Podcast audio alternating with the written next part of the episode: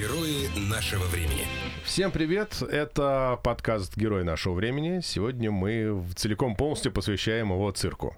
Цирк, цирк, цирк. У нас в гостях а, Юлия Осипова. Специалист а, фондово-экспозиционного отдела по работе с посетителями. Что это такое? Да, здравствуйте. А, это экскурсовод. То есть вы, вы знаете все обо всем. Есть, кстати, экскурсоводы, с которыми идешь, они тебе там в таком-то, таком-то году, столько-то, столько-то метров, там такой, и ты вот реально И через пять минут, э, да, и понимаешь, Ну, я и что... так могу, если надо. Не-не-не, а, так не надо. Цирк Чинизелли, а, старейший э, цирк, старейший цирк в России, да, стационарный каменный. Стационарно именно, да. Да, э, цирк этот у нас, ну как это, ввели итальянцы. Чинизелли, это, собственно? Итальянец. Гаэтано?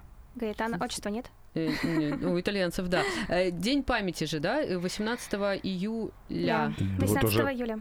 вот уже вот-вот-вот получается. То есть Да. это настолько крупная персона, что вот даже мы отмечаем День памяти.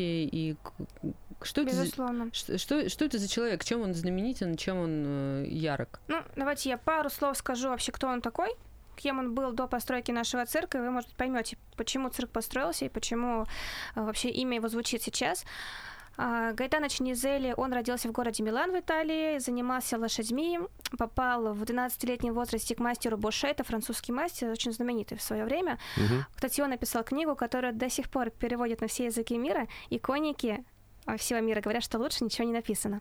Вот такого человека как раз, да, и наш Гайтан Чинизели обучался конному мастерству. Э, В 16 лет он уже имел свой номер, то есть для своего возраста это достаточно солидно. Была большая биография, которая привела его в Санкт-Петербург. Он приехал сюда уже в очень большой семье. У него, у него образовалась своя семья. Его супруга Вильгельмина э, в девичестве Гене в замужестве Чинизели, тоже э, наездница цирковая. Э, у них на двоих было шесть детей. Все участвовали в семейном предприятии. А в цирковых всегда тогда? э, Как правило. Да, потому что династийная преемственность, она на первом месте в цирке стоит. А, так вот, он приехал к нам э, в Санкт-Петербург и основал первый каменный цирк в России. Ну, как, вот, как, это так получилось? Вот он приехал, основал. До этого никто не основал, никого из наших не нашлось, да, такого яркого, Ломоносова. ну, да, а цирка. который пришел бы из какой-нибудь глухой Сибири. Приходили и из Сибири, из Польши приходили, строили цирки, но они были в основном деревянные, эти цирки. Ну, Ну, построить каменный цирк первый в России, это, ну, как минимум, недешево. Это не дешево, это очень дорого. А как так получилось у него? А, расскажу. Первоначально он приехал просто поправить дела у младшего брата своей жены, Карла Магнуса Гене, который располагал э, своим цирком, деревянный цирк на Манежной площади. Если вспомните, недалеко от нашего цирка, там, где сейчас фонтан круглый. А, ну-ну-ну-ну-ну. да, там еще добавить большой камень, на, надписи, э, на, на камне надпись есть, что сквер был благо- благоустроен в 300-летию э, Санкт-Петербурга, и это благоустройство был подарок городу от нашему городу, от города Милана. Не случайно. То есть Это рядом с этом месте. Михайловским, получается, А? да? Рядом с Михайловским этот сквер. Да. Ага. Да, а, и вот на этом месте был цирк э, Карла Магнуса Гене. Дела шли плохо, потому что очень много было конкурентов. И он пригласил а, Гаэтана Чинизели, уже тогда состоявшегося циркового артиста, имя которого звучало в Европе и в России уж действительно С звучало. гастролями. А, Ну, не то чтобы с гастролями, а просто поправить свои дела на время. Как кризисного менеджера. По сути, да. И через какое-то время табличку Гаэтана э, Чинизели вешают на место табличку Карла Магнуса Гене. Он существует там в качестве деревянного маленького цирка и, видимо, уже присмотрел место вот то место, на котором сейчас наш цирк находится, это сквер.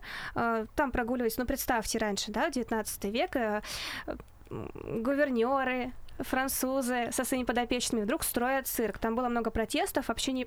цирки — это деревянные здания, может быть, с не очень хорошим запахом были, потому что конюшни, животные. Опять же, дерево горит. Ага. А, Было много протестов, но Чинизели, он понимал, что он хочет. А, Не забывайте, что он из Италии, а в Италии архитектура каменная была гораздо а, в большем варианте, Ну, чем в России. питерская архитектура, в принципе, перекликается с итальянской Перекликается. во Так нас многом. го- на что стр- строили итальянцы, и э, планировка... Ну, у нас все построили итальянцы, господи, все понятно. Ага. Ну, наша такая судьба, видимо, нашего города. Но я считаю, неплохо. Вот Получилось, совсем. да, хорошо. Хорошо получилось-то. Город Потому что итальянцы строили.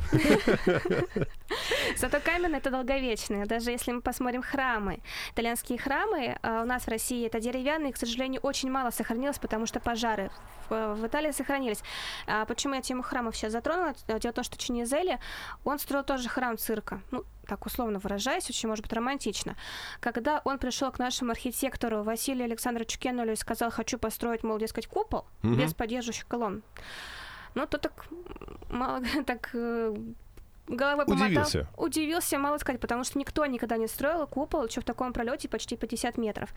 А, за, основе, за основу он берет конструкцию Швеллера, радиально-сетчатую, которая раскрывается ну, наподобие зонта и Мгм. держится на а, стенках Мгм. круглых цирка. Собственно, получилось построить цирк, цирк был кам... Чинизели просто он из Милана, он эти э, дома видел с рождения, храмы с большим подкупольным пространством с рождения, и он понимал, что этого реально это возможно. Видимо, это... Сейчас я вам нарисую, как это делать. Да-да-да-да-да. Подождите. Да, у нас есть небольшой фильм, а, когда мы цирк открывали, а, у нас был юбилейный год, вернее, не открывали юбилейный год, 135-летия цирка, мы сделали небольшой фильм. Вот там как раз там кусочек такой маленький истории показан, как э, они приходят к, к Кеннули, очень не Зели, и показывают чуть ли, да, не свой набросок, свой рисунок. Вот, хочу вот так. Тот, Но они, говорит, они строили это на свои деньги? на или свои. же- О, Это очень важно, на свои. Да. Ничего себе. А билеты вот в те времена на Дорогие. цирковые представления были дорогие, да? То есть, ну, не, не каждый мог себе это позволить. А, ну, смотрите, как билеты, конечно, были не дешевые. А, взималась плата за удержание верхней одежде, ве- верхнего белья, там, как там, да, вот А, раньше говорили. Гардеробчик платный. Гардеробщик был платный. Так, неплохая, кстати, Да. идея. Зал был разграничен на, а, ну, скажем так, три яруса, то есть разные сословия, они, они не перемешивались, они даже в антракте не могли встретиться, потому что крестьяне, те, кто, в принципе, ну, мог позволить себе, может быть, не часто, но посмотреть, Мгм. они заходили на третий этаж, ну, галерка. По приставным лестницам. Пожарную. Да-да-да. Лестница та даже не сохранилась, потому что после реконструкции э, уже в советское время цирк немножко растолстел у нас. Э, Надстроили второй этаж, там появились, появилось фойе, дополнительные гардеробы, бесплатные вот же. А, И, э, кстати, вот у нас есть э, интересная такая вырезка, где репортер, видимо, подсчитал, сколько в цирк заходит людей. То есть цирк э, был рассчитан у нас на 1200, на тех, кто мог сесть по платным билетикам, где Мгм. было написано номер сидения, номер кресла. А по факту ну, буквально в- влезало в цирк, входить могло 5000 человек. Да Ну, ладно. Это Да. просто как... Это же четырехкратное превышение То получается. есть сколько человек наверху стояло? Там не было обалдеть. сидячих мест, там были стоячие места. Но сейчас же тоже есть там некое разграничение, ну, не такое, конечно, явное, но вот ложи есть, например, Ложи да. есть. Мы были как-то в Слушайте, а как в так ложе. По- в- Да, в Царском, между прочим. э, 12 тысяч стоит Неплохо. билет в ложу, по-моему, да? Ну, в районе. Ну, там прям хорошо. А как так получается? Но в театре все понятно, да? Там есть э, отдельно сцена, и все как бы на нее смотрят, и актеры ориентируются, что вот э, прямо перед тобой сидит Да. зритель. Спиной к зрителям нельзя. Да, а в цирке ты в любом случае будешь как-то спиной поворачиваться ко Да. всем. Там же ну, круговая история. Как так э, получается? Да. Но с другой стороны, а, знаете, сейчас очень хорошее сравнение я найду. А, вернее, нашла давно. Вам скажу. А, вот представьте себе костер. Друзья сидят вокруг костра. Даже Мгм. если они не знакомы, они поют песни, они играют вокруг костра, кругом. Они друг друга видят, зрители друг друга видят. И получается такая некая игра, некое общение, Мгм. которое дарит всем радость. То есть вы не видите не только костер, огонь, который дарит нам свет и радость, а еще и друг друга. Это цирк, по сути. То же самое, манеж круглый, все друг друга видят. А вот, может быть, сейчас вы вспомните игру клоуна. Да. Когда клоун, э, ну, самая классическая игра, хлопает левая сторона и правая сторона. Да. Ну, как правило, какая у нас сторона, как вы думаете, хуже? Когда палец вниз показывает. Не слушается, не понимает его команд. Левая. Как правило, левая, да. Правая, как правило, молодцы, и он нам показывает палец вверх. Ну, и вроде бы ничего такого сложного, он поиграл, все похохотали, клоун уходит, начинается номер там какой-то серьезный, там акробатика выходит. А зрители сидят и улыбаются. Я просто очень люблю выходить в зал, так нейтрально смотреть на зрителей. Я никого не снимаю, не фотографирую, боже упаси, просто смотрю сама, и вот мне пытаюсь просто понять, на что зрители реагируют. Это очень важно, потому что музей наш, он является таким медиатором между зрителями и артистами. Мы собираем отзывы, мы общаемся вживую со зрителями, ну и как вот у нас коммуникация проходит такая. Я вижу, как, как- какие зрители становятся после этой небольшой игры с аплодисментами, классической. А когда кидают какие-нибудь мячики в зрительный зал, там начинается эйфория. Я когда отбила мячик, вот мы зимой ходили с детьми на новогоднее представление, я была горда собой целый день, хотя по сути, ну взрослая женщина, ну что что вообще такое? У меня, знаете, какой вопрос? Э, когда идут вот эти вот игры, да, фокусники кого-то приглашают, клоуны кого-то приглашают, люди, которые выходят, они подставные или нет? Не всегда. Не всегда. Не всегда. То есть иногда бывают подставные.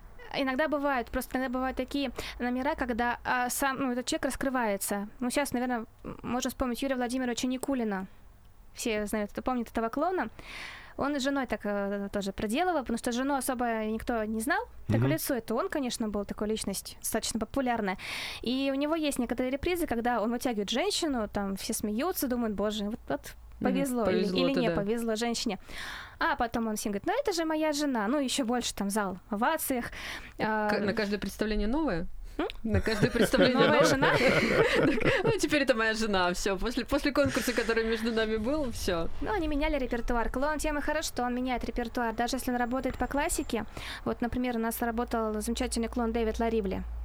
Может быть, вы видели представление? У нас начина- называлось шоу а, «Приключения итальянца в России». Ага. Дэвид Ларибли, он в пятом, если не ошибаюсь, поколении клоун. И все его репризы, они, по сути, возраста его прапрапрадедушек. Но он их так лихо подстраивает под современность, то есть клоун тем хорош, что он подстраивается под современность. И те люди, которых он э, вызывает на манеж, приглашает поучаствовать, они всегда, всегда зрители. И это психологическая работа. Вот я всегда выходила посмотреть Дэвида, если я на работе была в этот момент, я всегда выходила. Это очень интересно, как клон выходил из сложных ситуаций. Люди бывают разные. Кому-то хочется, кому-то не хочется. Разные состояния. И ведь это без слов еще все. Да, он говорит на итальянском, то есть тут Нет, ну особо да- не договоришься. даже, даже наши клоуны, то есть даже если он что-то говорит, это все равно какие-то звуки, это какие-то жесты, потому что ну нет возможности у Символика. клоуна да, Да. раз- разговаривать.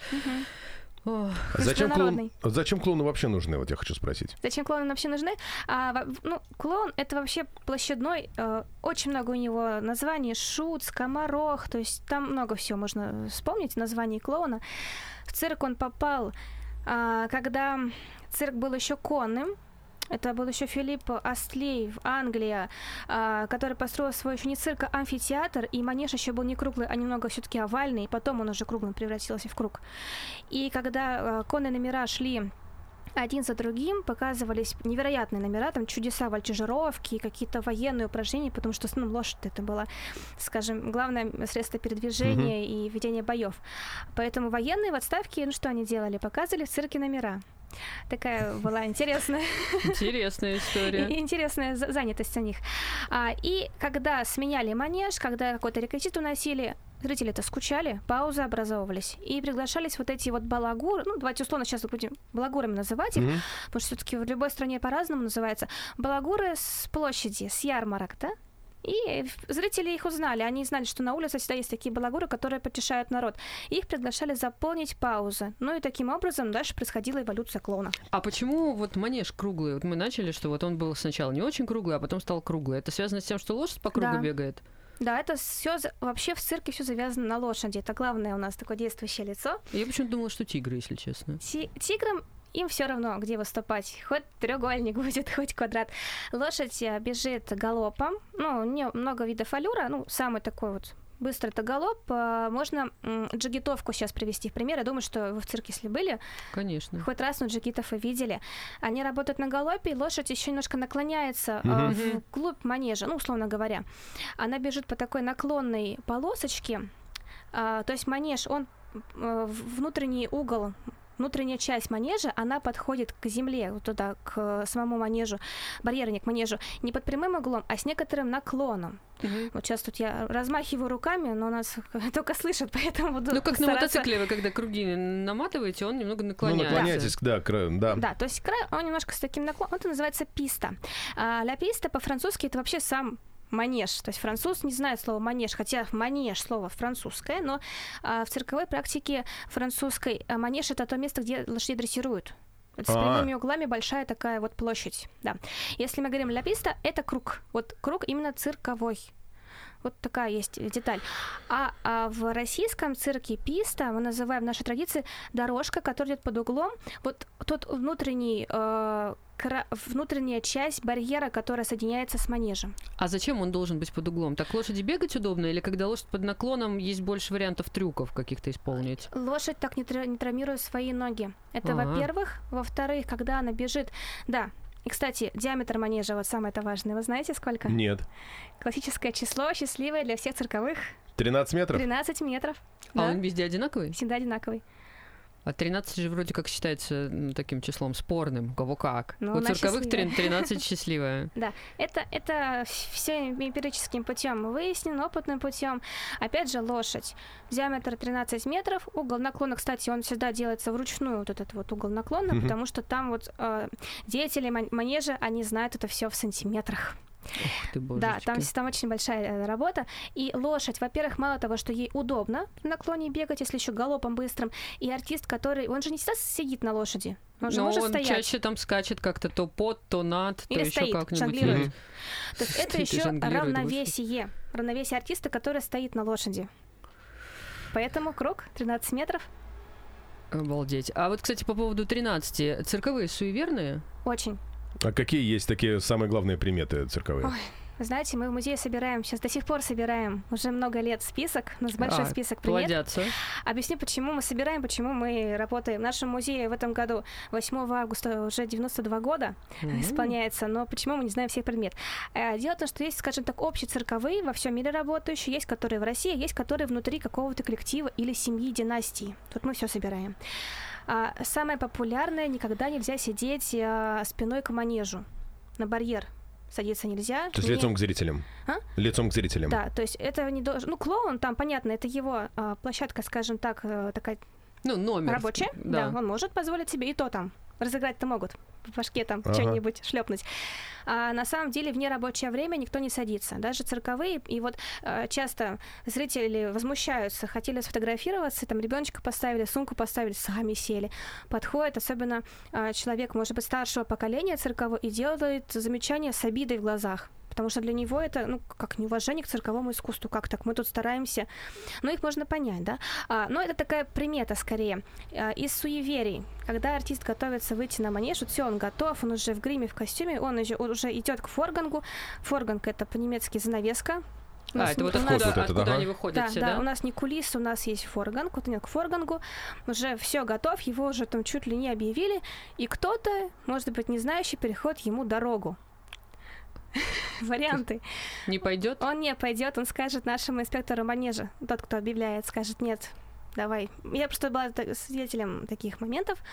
Он скажет, не-не-не-нет, я не хочу, что-нибудь не то произойдет, тем более, если у него, а, если он, допустим, должен идти там по проволоке или что-то связано именно вот Мгм. со своим У здоровьем. них там сумасшедшее же количество рисков. Мне кажется, у Конечно. всех там нету какой-то безопасной работы. Разве что вот эти барышни, которые в перьях ходят. И то могут ногу подвернуть, манеж-то мягкий, О. они на каблуках. Там всегда есть. Вот. И второй вариант еще тоже очень интересный такой. Ну, это те, кто, знаете, просто вроде как верит, но не боится. А попросит того, кто дорогу перешел, также, но спиной назад. Ага. А, Отойти, отойти также. То есть это отмена получается этого, Да. этой магии. Да. А еще что? Еще нельзя трогать ни в коем... Вот это вот просто вот табу. Нельзя трогать реквизит цирковых артистов. Особенно вот, опять же, в момент перед подготовки. да. А, многие, я слышала, жонглеры, они не разрешают прикасаться никому никогда к своему реквизиту. То есть он какой-то у них там волшебно зачарованный, может быть. Ну, Нельзя. просто когда ты смотришь, как они обращаются с этим реквизитом, э, реально возникает ощущение, что оно какое-то зачарованное, потому что, ну, ты тремя апельсинами не всегда можешь там как какое-то Да. внятное Не взаимодействие. всегда. У меня ни разу не получилось. Хотя я... Что, ты умеешь жонглировать? Ну, тремя апельсинами, да. Ну, как, медленно, не так, как они. У меня вот не, не получается, когда там 45 предметов, и ты их ногой Нет, ну не в ловишь. смысле один подкинул, положил, второй подкинул, положил. Нет, а чтобы... а, они- если не так, то не, не, не, не умею. Ну, кстати, вот про жонглирование не стали говорить, это самая м, профессия, самая, наверное, ну, самая сложная вообще в цирке, говорить с- э, очень опасно, самая сложная профессия Мгм. в цирке. Тут можно спорить, кстати. Тут вот с хищниками Да. странно. Воздушные гимнасты. Ага. Это вот, ну, то- Фо- у которого а, может открыться что? фокус, и запал пройдет показать что-либо другое. Вот я всегда говорю, вот если а, акробат, ну не дай бог, сорвался там, ну просто как бы сорвал трюк, да, Мгм. он три раза переделает. Бывает такое, что человек там травмируется достаточно сильно, но он в каком-то за, в каком-то запале, он залезает, приделает, публика вся встает, Ой, а в этот сто- момент так прям болеешь за него, особенно Да, вот да. после того, как у него не получается, и ты видишь, что он пошел его делать опять, и вот когда у него уже получилось, ты прям все, ты, ты фанат Да. навеки. То есть, и получается, он уходит э, из манежа, да, то есть там, возможно, у него, ну, там, не дай бог, там какой-то там перелом, например, да. Он говорит, да, заживет. Главное, посмотрите, сколько эмоций я Мгм. подарил зрителям, мне отдали, да, представляете, э, две тысячи человек эмоций на себя, Ну, свои э, положительные равно- равнодушные и такие люди скандинавских характеров не могут работать в цирке, скорее всего. То есть, судя по тому, что вы рассказываете, они все такие достаточно общительные и прям очень настроены на Скандинавские отдачу. очень хорошие артисты. Я в скандинавский в смысле, что этот характер нордический э, в, этом- в этом плане. Э, Кстати, они очень хорошие жонглеры. А, ну там. Точность, потому что топорами да боевыми Очень хорошие клоуны.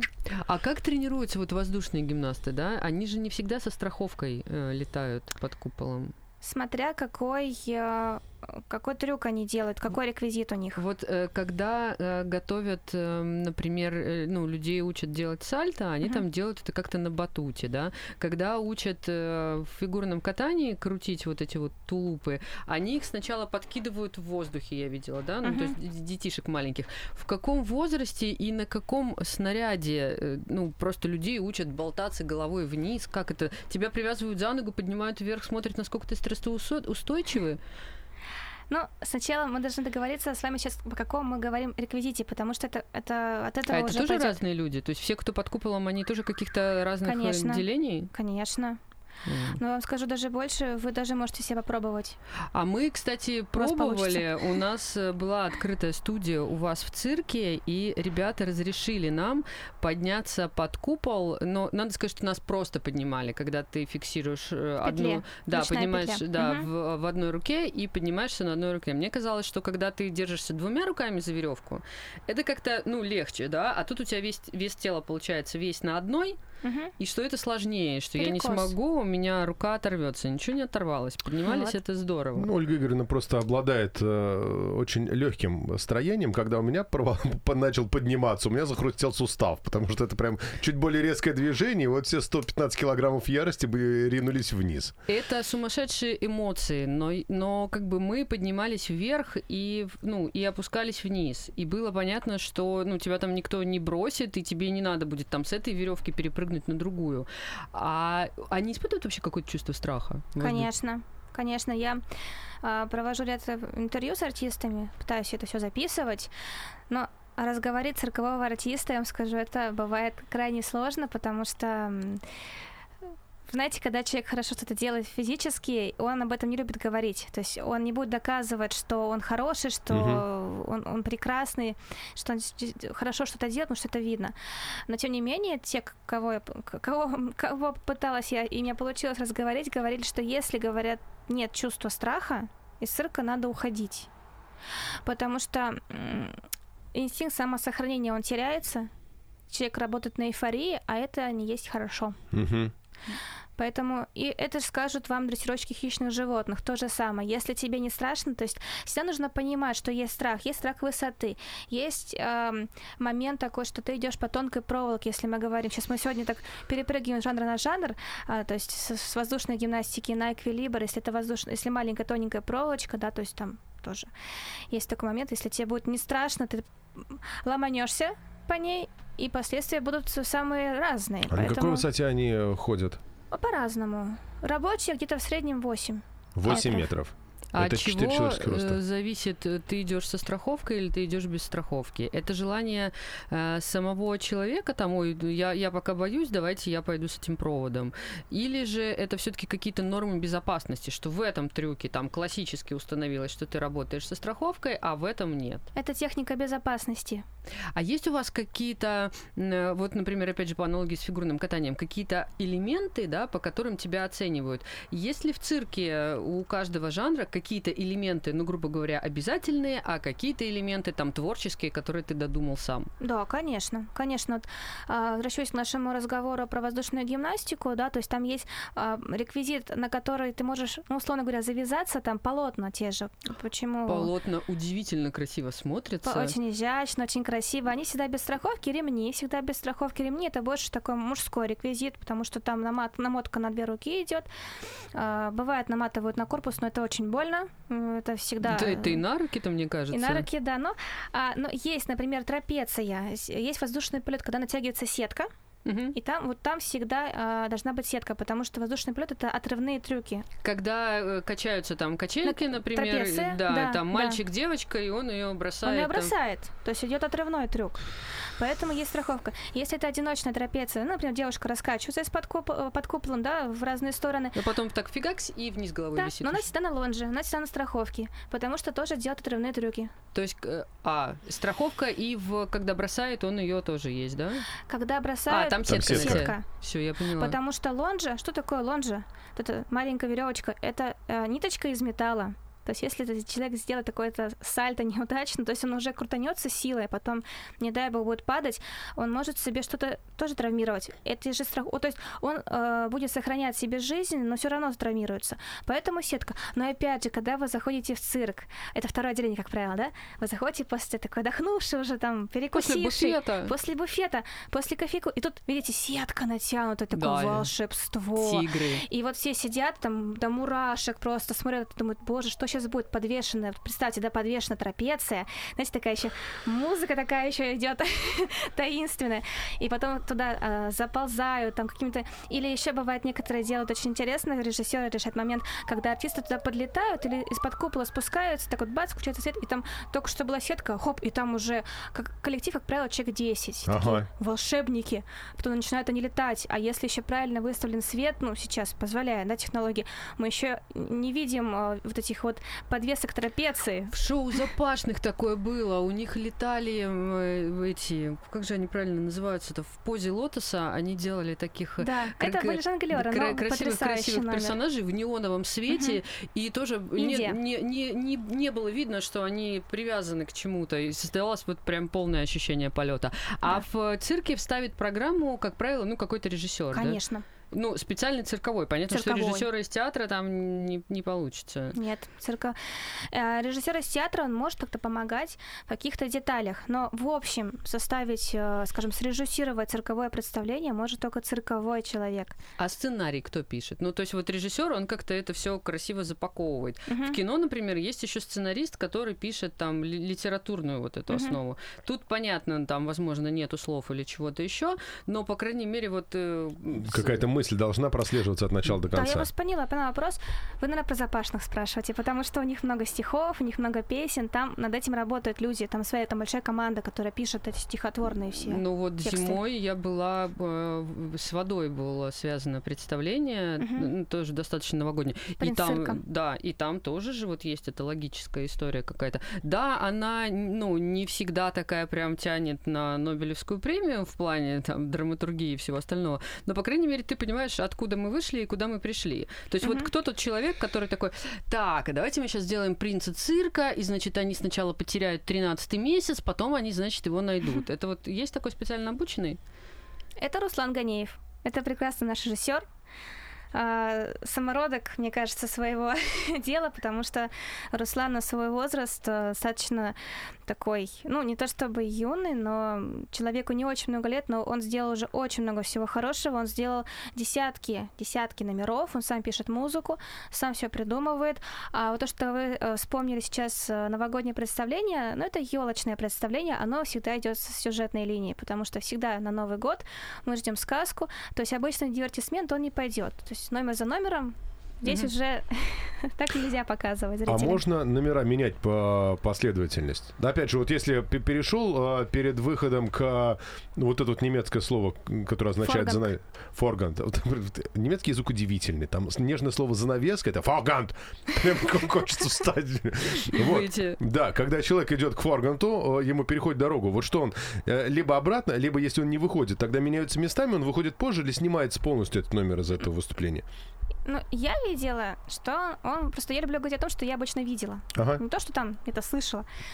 Я видела, что менялись люди. Но это был обычный дивертисмент. Это не, не, не было сюжетной какая-то сказка. Но Там. в сюжетной сказке ты особо ничего не поменяешь. Да, что уже, да. Сначала тебя- нашли месяц, а потом раз поте- Баба-Яга диалог. Да, да, да, То есть, да. да, там, там уже все. Вот когда это сюжетная линия, там сюжетная линия. Там уже надо следить за этим.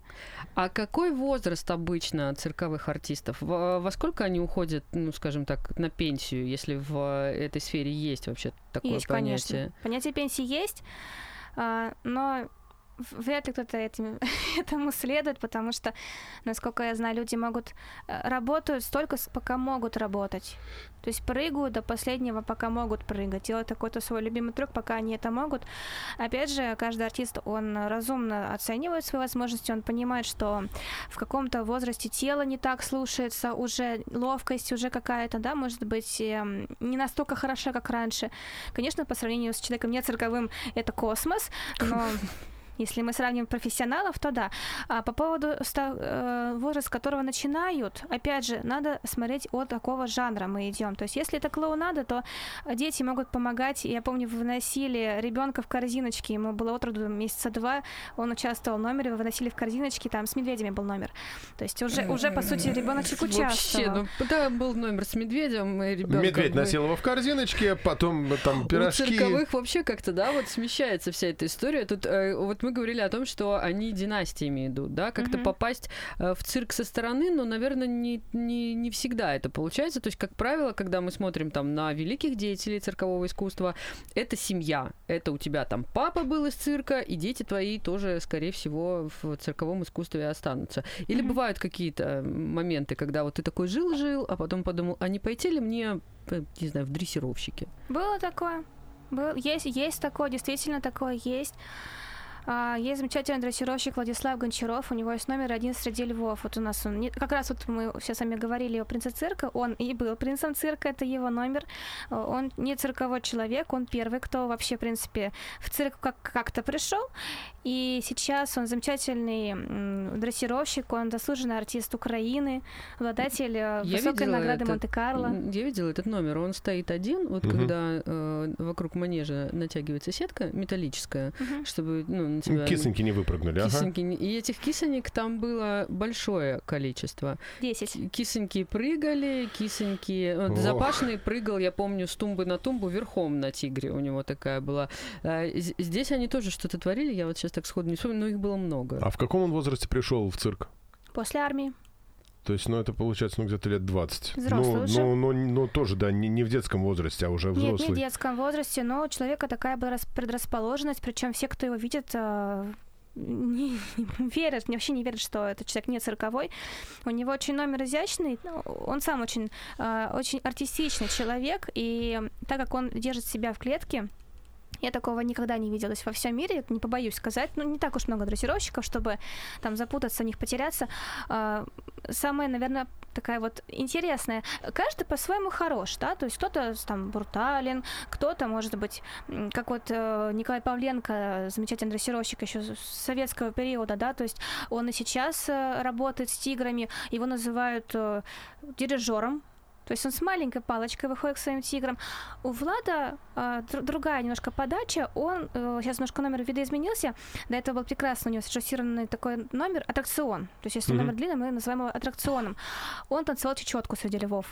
Представьте Ого. себе, да? И, кстати, вот он единственный, я такого еще никогда не видела, когда он голову в пасть э, ко льву кладет, это тоже далеко не каждый делает, он обе руки отрывает от пасти льва и закладывает их за спину. А так обычно оставляют. Держат на- обычно, да. Господи, а несчастные равно не случаи, успеешь его, подожди, ну, б- б- были случаи, когда лев закрывал э, пасть? У Влада? Н- у Влада, Нет, ну, понятно, понятно, не что- было. Нет, а вообще вот ну, наверняка же есть там история какая-то, да, э, когда у дрессировщиков были ну, какие-то не самые удачные дни. Последний. Ну, всякое были. э, Ну, как сказать, если мы говорим про 19 век, там этих историй было полно, потому что люди, они заходили в клетку с незнанием, что такое животное. То есть не было еще настолько вот структурирована Не было. подготовка. За, зоопсихологии не существовало. Потому что, ну вот, на примере Гончарова, да, если говорить, он изучил животное, он понял, что такое животное, он докопался до всех деталей, что такое лев, из чего он состоит, как он на что реагирует. То есть он, он вник в это животное, он проникся этим животным, он все про них знает. Я думаю, что все реально знает, потому что а, как он, он просчитывает заранее все их шаги, то есть он знает, какое животное, он всех наперечет, конечно, знает своих животных, детали в их характере, как он может себя повести в какой ситуации. То есть это вот до такой степени. И дрессировщики, которые в современности работают, они, по сути, вот таким же путем идут. Поэтому говорить о каких-то случаях, ну, ну вот у, у Гончарова тоже был случай, кстати, вот у Эдгарда Запашного есть передача «Легенда цирка с Эдгардом Запашным», там об этом в серии про Гончарова рассказывают. Был такой момент, когда у Влада потрясающе есть а, такой а, трюк, когда называется ковер когда львы укладываются в одну линию, а он запрыгивает и там как на ковре лежит на них. Uh-huh их целует, обнимает. Тоже опасно, это далеко не каждый делает. И это был финал, это был 2014 год, если я не ошибаюсь, конец 2013 года, да, э, январь 2014 года. А, и Владу прокусили ногу. Ну, куда-то не туда напрыгнул, видимо. Как-то там что-то не так пошло, да, вот такой был случай. То есть нет, ну у всех дрессировщиков бывают э, такие нюансы, то есть, ну, как, просто нужно быть на чеку всегда. То Но... есть дрессировщик это человек, который еще там плотно понимает психологию. Да, это животных. зоопсихолог. Вот отсюда сразу мы получаем ответ на вопрос, как с животными обращаются в цирке. То есть, если животных колоть палками, там э, лупить там чем-нибудь и что-нибудь еще, то такого результата не получится. То есть, нужно понимать mm-hmm. животное, с ним общаться на одном языке. Можно, да. можно сказать, что если Донков приучил э, кота к туалету, это первый шаг на пути к дрессировке? Ну, смотря... Как кот научил меня мыть ванну за ним, я прошу прощения. Там в обратную сторону что-то идет эволюция, не по тому пути. Тебя не возьмут в цирковые, Лёша. Ну, главное, чтобы было взаимопонимание. Потому что а, есть ряд животных, которым, а, э, то есть там не лошадь, э, собака, животные, которые некоторые дрессировщики говорят, что это думающие животные, то есть угу. которые даже не то что на инстинктах живут, а именно думают. То есть кошки, они вот больше на инстинктах. Опять же, я опираюсь на тот опыт, с которым э, делились э, дрессировщики со мной, которым. А, то есть если м, животное подвести так, что как бы оно само бы это захотело. Кошек, оно... кошек куклачев именно так дрессируют? Честно, не знакома с Куклачевым, не знаю как, но вот есть такой вот э, тоже как бы техника, скажем так, да, то есть подвести животное так, чтобы оно как, как будто бы само захотело, то есть и оно получается, э, то есть нет какой-то команды жесткой, там, сиди, иди в тот угол, сядь, э, ляг там у третьего стула, то есть есть такие э, ласковые такие вот какие-то секретные животные это воспринимает как игру. Mm-hmm. То есть для него это игра а выглядит так, как будто бы это отрепетированный такой трюк. А команда. как животные попадают э, в цирк? Вот где вы их берете? У вас там, ну, я, я понимаю, что цирк это площадка, а приезжают там различные труппы, но вот конкретно труппа, она где берет это животное и как она его потом содержит? У них есть какая-то база или, или как это? Ну, содержать 10 львов, а это не все, что там было. Опять же, я прошу прощения. Кот ест столько, что у меня просто волосы на голове шевелятся. Да, но кот... А он 4 килограмма весит, а не как лев. Лев 250. Вот. Килограммов весит. Сколько-то он там мяса съедает в день, была какая-то сумасшедшая сумма. Ну, чуть не а. человека, короче. Ну, там прилично идет такая, приличный вес килограммов, учитывая, что да, на манеже, как правило, не все львы, которых э, выпускают. Которые в трупе, да? Еще, еще есть молодежь, есть молодое поколение. Ну, что цирки, вот опять же, откуда они берутся, они рождаются часто очень в цирке. Кстати, вот когда животное размножается в неволе, это очень хороший признак, но всему комфортно. Животное никогда не будет размножаться, если ему не будет комфортно. Вот, и поэтому, когда э, у нас был такой дрессировщик в советское время, Семен Синицкий, у него было больше десяти, внимание, белых медведей. Ого! Белых. Сейчас Ого, такого нет уже. А, причем, если мы на фото посмотрим, у нас видеозаписи есть, они, опять внимание, опять пауза внимания, они работали без намордников. То есть О, такие махилы, господи. махины, ну, чтобы понимали, кто... Я в зоопарке видела этого медведя, ну, там... Да. Помните, да, такой? Ну, не маленький. Диванчик. Да, не маленький такой. В музее Арктики и Антарктики хорошо, потому что там подходишь к нему вплотную. Ну, к чучелу, правда, ну и вот так задираешь голову вверх, и где-то там теряется голова этого Да. белого медведя. Это же самое большое млекопитающее хищное. Да? А где он на набрал Земле. столько белых медведей и как, ну как бы как человек приходит, вот он такой жил-жил, допустим, там как это, кстати, ты идешь на курсы дрессировки или как? Я буду дрессировщиком, давай, там куп- купил себе в Инстаграме, там как стать дрессировщиком за три дня, такой и Да, вперед. да. Да, это было бы классно. Хотя, может, и не было бы классно. Нет, на самом деле... Смотря для кого. Для тигров было бы нормально. Как бы вот, пожалуйста, еще плюс 100 килограммов к пайку.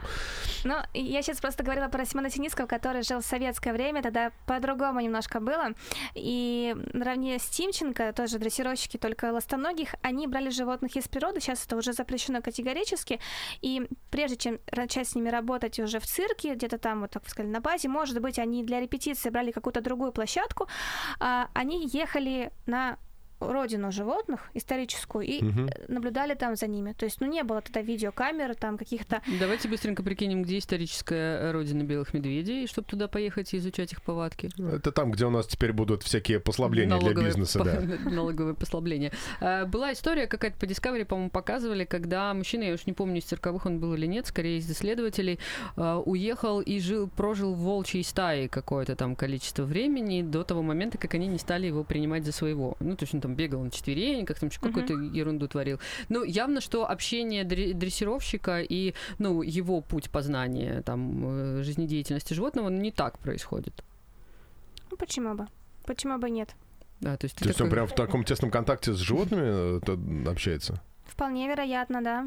А вот а, отец Эдгарда Скольда Запашного, Вальтер Михайлович Запашного, вот, ну не то чтобы он там жил где-то в лесах Амазонии и животными жил, где-то на... де- Нет, а, конечно, животные были в цирке, он покупал животных в цирке, но он ставил раскладушку Мгм. и жил там, где жили животные.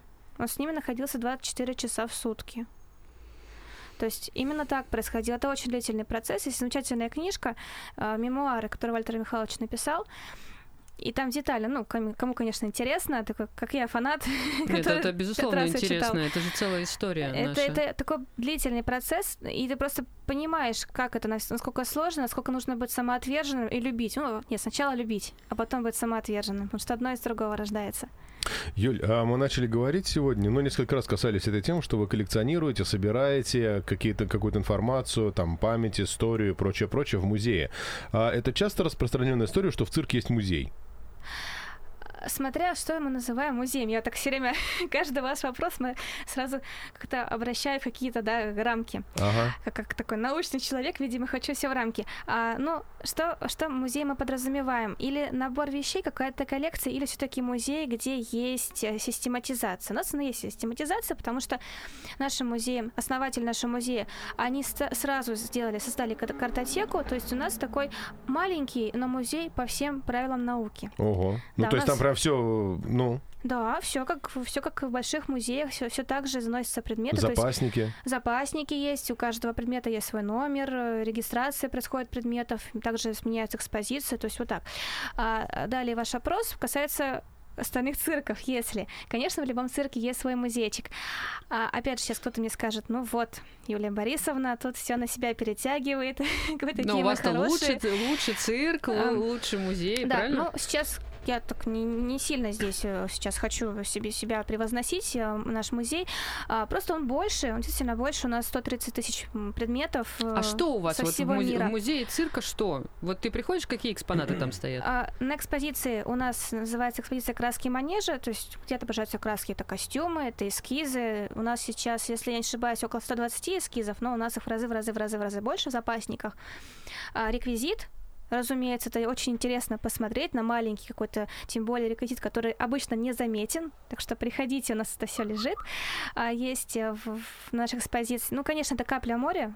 Э, В запаснике гораздо больше, поэтому если нужно кому-то поработать более детально с информацией, что-то найти, часто находят своих предков, бабушек, прабабушек, прадедушек работающих. Из-за границы часто к нам приезжают, потому что эмигрировала за, гра- эмигрировала за границу, приезжают, ищут своих родственников. Мгм. А у нас есть библиотека. Для цирка, сейчас вам скажу, 5000 томов, и скажете, ну, 5000 в РНБ гораздо больше в Российской национальной библиотеке, но у нас так или иначе по цирку, так или иначе связано с цирком, или по конному мастерству, или, может быть, по фокусам каким-то, то есть еще пока не цирк, но А по Ну, уже фокусам близко. там прям, книжка по фокусам, там прям расписана механика фокус. 18 века. Черт побери, тут ничего не сложилось. Ну, а фокусы, э, как сказать, э, каждый фокусник придумывает свой фокус, или есть, опять же, какой-то сборник э, на немецком 18 века, где ты такой п- просветился и давай. Ну, понятно, что там много в интернете гуляет фокусов, там можно вот палец, например, большой Да, это вот прям- и... Да, Вот. прек- Вот, прекрасно, получилось. вообще от- отличный фокус. Э, То есть вот фокусники, они работают по стандартам, или они придумывают что-то свое, или тут какой-то комбо? Комбо. То есть- Комбо, потому что, опять же, да, то есть берут что-то уже хорошо придумано и просто видоизменяют, потому что, ну, под, современную жизнь. Это касается очень многих трюков, очень многих жанров. Вот мы говорили про клоунаду, клоуны подстраиваются.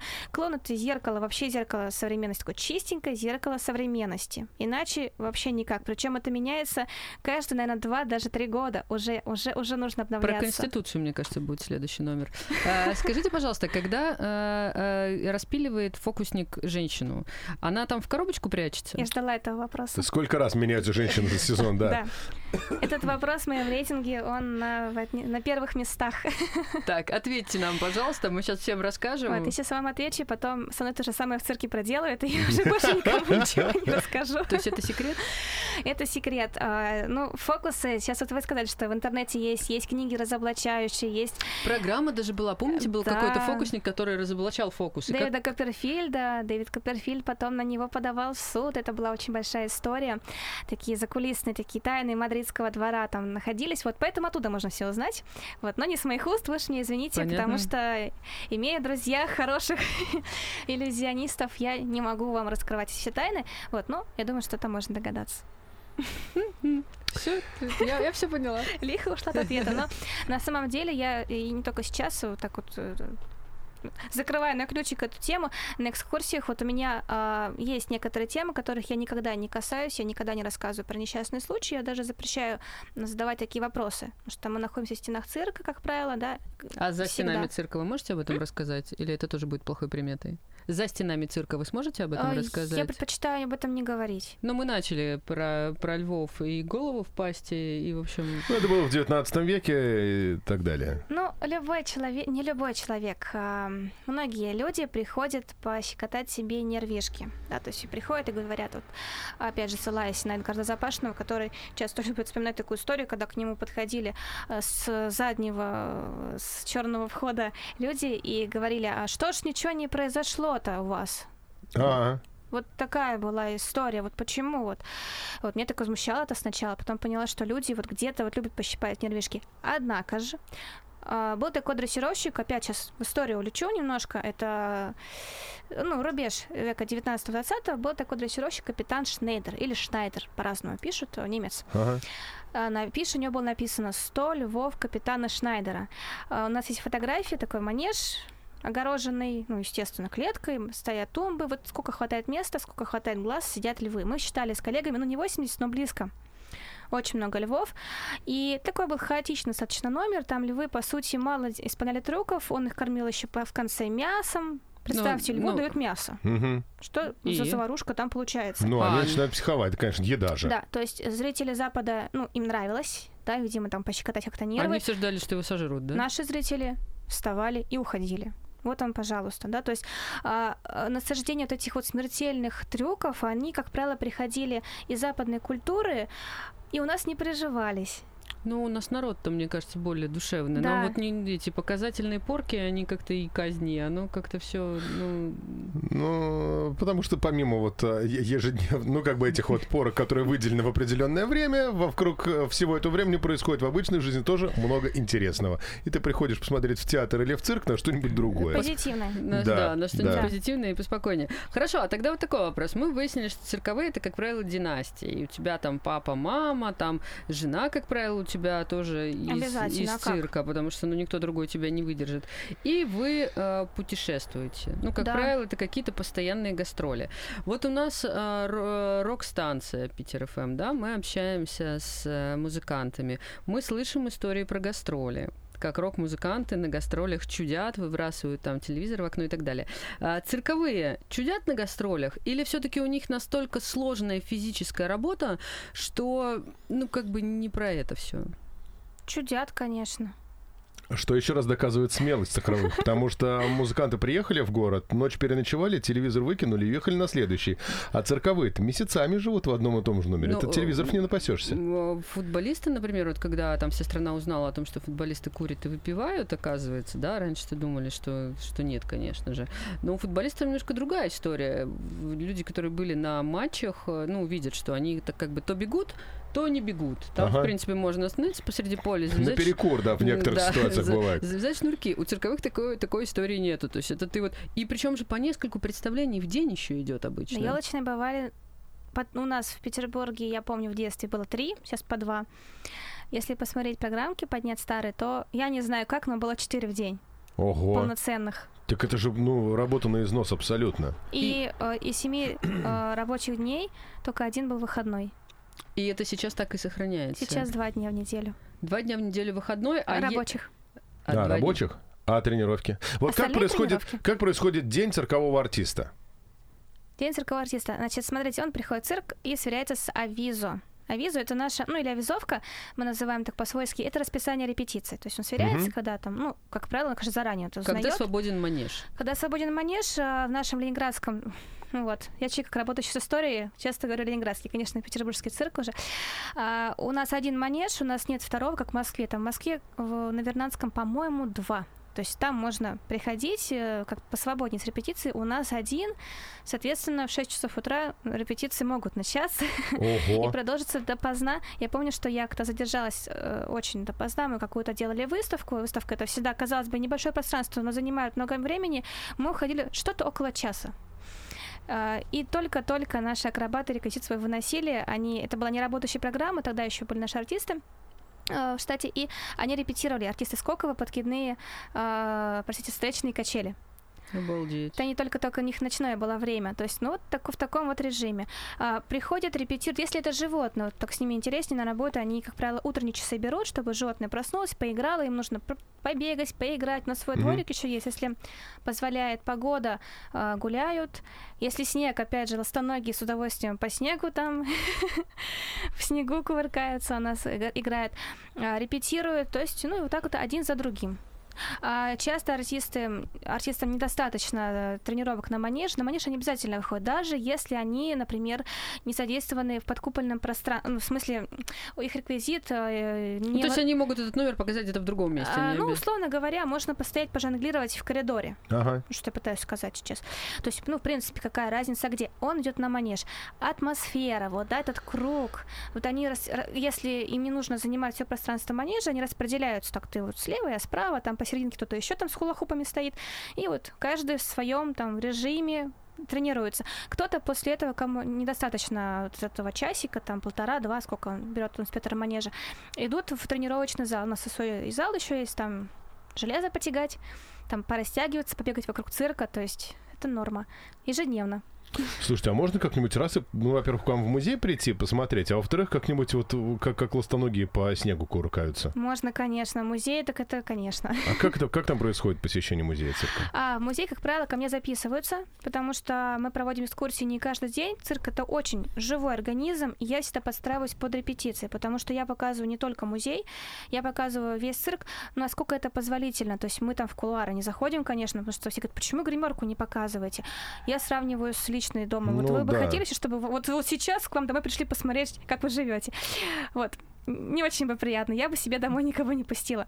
Даже если там не прибрано и хорошо, то есть как бы лишние глаза зачем? То есть мы в гримерку не заходим. Это а, гастрольная жизнь. Это в нашем городе, большом городе, 3-4 месяца. То есть, представляете, обжитая комната, и вдруг туда приходят регулярно, на регулярной основе толпы людей. Нехорошо будет. Поэтому мы смотрим, ну мы, мы и так очень много смотрим. У нас экспозиция на трех этажах, посвящена нашему основателю, посвящено текущей программе, втором этаже, на третьем этаже вот краски манежа, про которые говорила, там у нас а, около 50 костюмов, 120 эскизов. В общем, на два часа точно будет у нас разговора. И я всегда хочу, чтобы мы выходили в зал, прямо в зал, прямо на репетицию, смотрели, ну так, не мешая артистам.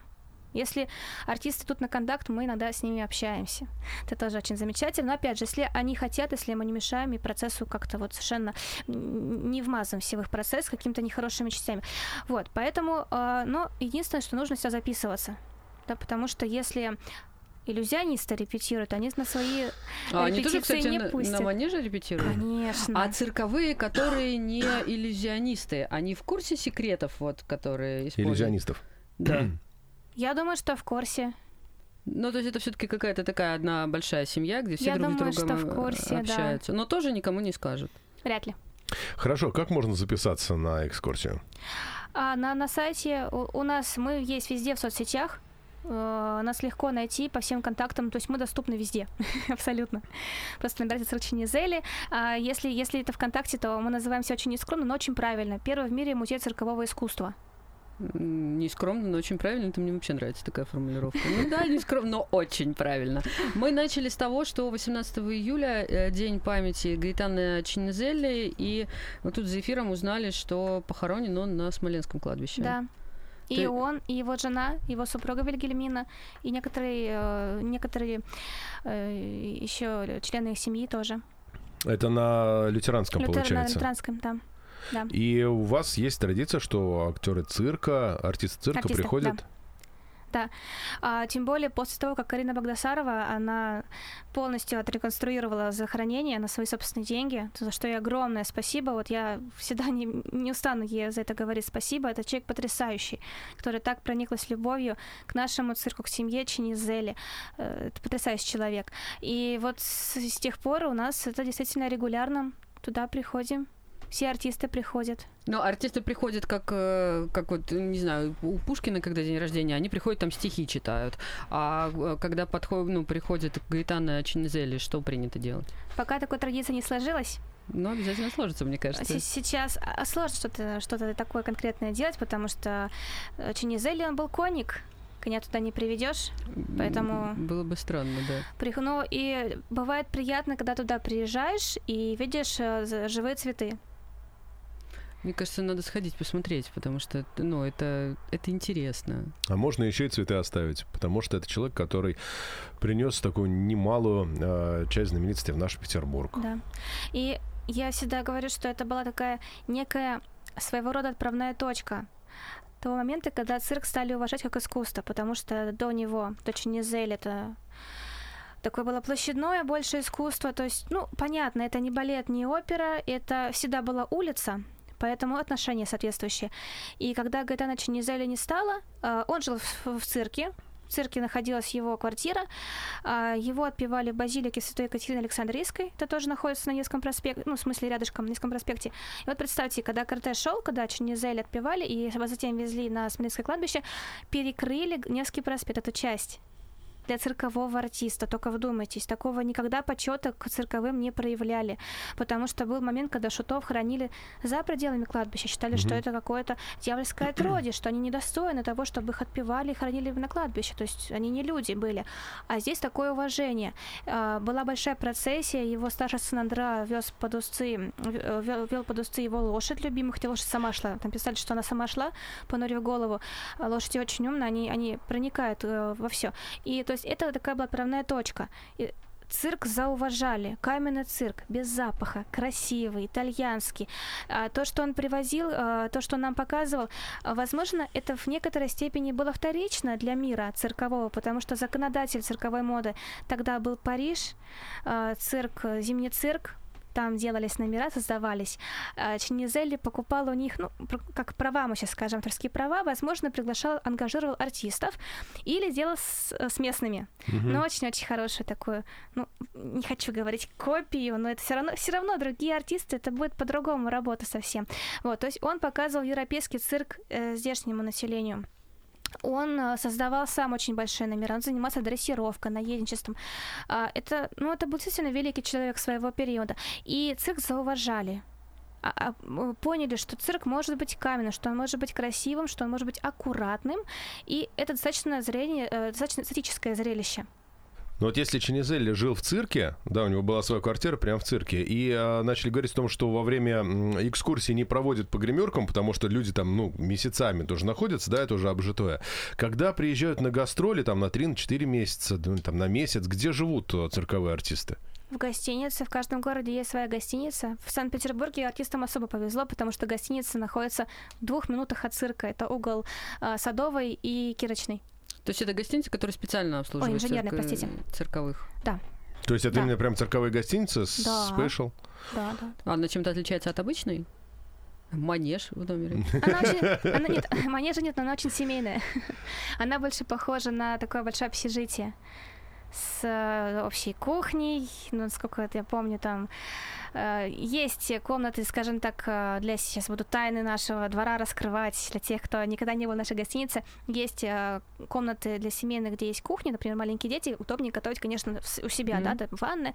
А есть, э, например, для акробатов, для больших коллективов, да, у них есть отдельный немножко корпус, вот там все общее, такая своя Это атмосфера. студенческое общежитие, мне Да. почему-то это все напоминает. да. А у них же получается, ну вот э, ты там молодой человек, да, или молодая девушка, и у тебя, в принципе, ну, шанса, э, скажем так, завести отношения с кем-то не из цирковых, э, ну, он небольшой совсем. То есть, ну, если не сказать, что его нету. Почему есть? Ну, ты Всегда все время на есть. гастролях, ты все время там 4 Это месяца да. там, 4 месяца там, и, ну, как бы у тебя только вот твоя труппа, а если тебе там никто не приглянулся, то что делать? Мне кажется, поэтому в цирке самая большая любовь у людей бывает, потому что когда человек становится, когда люди становятся парой, и они едут вместе, представляете, кто-то оторвался от обычной жизни и поехал в цирк. Вот это, мне кажется, самая большая любовь. Ну, у второго просто, если он будет так ездить, не будет э, шанса никакого на там свое развитие, да? То есть, ну, цирковые, они, они работают, а ты такой ездишь и борщи варишь. ну. Становишься цирковым. Вот видите, как иногда объединяет общее дело и приводит к таким интересным историям. Сейчас э, понятно, что все закрыто, да, какие-то прогнозы ожидать, когда все откроется, тоже, ну, я не знаю, можно ли сейчас это давать. А как вы вот в этой ситуации общаетесь со зрителями, как-то поддерживаете отношения с артистами, может быть, как-то, я не знаю, там конференции в зуме, прямые эфиры, там Да. что-то еще, да? Да, да, конечно, да. А, Мы проводим экскурсии э, в Инстаграм. Можно- Виртуальные, да? Да, виртуальные экскурсии, конечно, да, у нас есть и стрим. А, у нас живут сейчас артисты, живут животные. Обязательно вот, э, та- итальянская программа замечательная, которую вот мы начали так ярко в марте. Все животные остались. А, К нам приходят э, время от времени репортеры, что-то подснимают. Мы аплодируем слонам, потому что, как говорят дрессировщики, им не хватает внимания, им не хватает аплодисментов, Даже поэтому мы так? Вы Вы собираемся... аплодируете слонам. Да, да, мы по утрам собираемся и аплодируем слонам. Они довольны, нам машут хоботом. То есть всегда идет такое вот общение. Какие-то. А сейчас мы завели, вот мы музей, э, наконец-то у нас есть аккаунт вот на Ютьюбе, э, свой канал. Сейчас уже контент, контент наполнили так уже хорошо. То есть мы... а, понятно, что мы не профессионалы, мы не можем делать это как-то, может быть, слишком хорошо, но тем не менее очень хочется рассказывать о том, а тем более, что запросы всегда были, вот именно об удаленных таких рассказах, там небольшие буквально у нас такие сюжетики, о каких-то наших самых загадочных предметах, а о том, а что, а что мы эм, храним у себя в фонде и никогда не выносим. Какие-то рассказы. Кстати говоря, вот в этих видео мы иногда проходим по закулисной части. И даже иногда показываем гримерку и куда прячется женщина, которую распиливает Пока не фокусник. показали, но мы подумаем об этом. Мне кажется, это надо анонсировать, анонсировать и говорить, так, подписывайтесь на наш канал, ставьте лайки, и тогда, может быть, когда мы наберем там миллиарды подписчиков, мы вам покажем, куда фокусник прячет эту женщину.